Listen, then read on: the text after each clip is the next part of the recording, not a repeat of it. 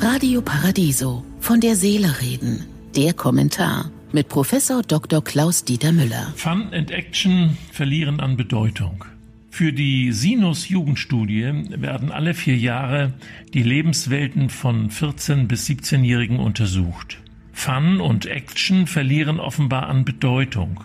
Die Jugendlichen sind ernster geworden, ernsthafter und besorgter. Zu beobachten sei zudem eine Sehnsucht nach Zugehörigkeit, Halt und Orientierung.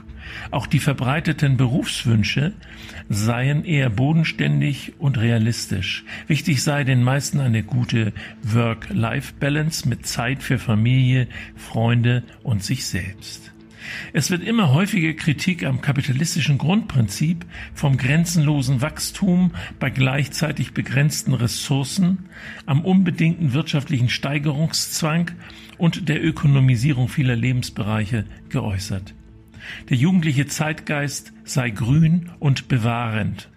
Die magenbewussten Konsummaterialisten rekrutieren sich vornehmlich nur noch aus der Freizeit- und familienorientierten unteren Mitte.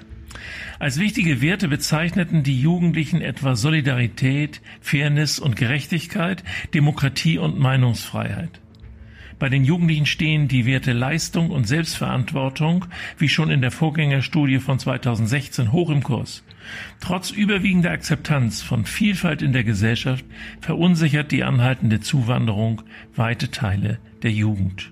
Viele Jugendliche berichten laut Studie von einem Gefühl der Macht und Einflusslosigkeit. Sie beklagten eine fehlende Teilhabe an politischen Entscheidungsprozessen. Die Kritik am Zynismus der Älteren findet sich in allen jugendlichen Lebenswelten, so die Forscher. Eine Mehrheit der Befragten rechnet damit, dass es bleibende Veränderungen im Schulalltag geben wird, etwa strengere Hygienevorschriften, andere Sportangebote, reduzierte Klassen und eine nachhaltige Umstellung auf Online-Unterricht. Alles in allem eine Studie, die optimistisch stimmen kann. Wenn die junge Generation das erforderliche Problembewusstsein mitbringt, sich aber nicht gegen die Gesellschaft stellt, sondern ein Teil von ihr sein will, ist das ermutigend. Zeigen wir mehr Respekt dafür und binden wir unseren Nachwuchs besser ein. Ich wünsche Ihnen einen glücklichen Tag, aber bleiben Sie achtsam. Von der Seele reden mit Politik- und Medienwissenschaftler Klaus-Dieter Müller, Vorstand der Stiftung Christliche Werte leben. Alle Texte zum Nachhören und Nachlesen auf www.paradiso.de.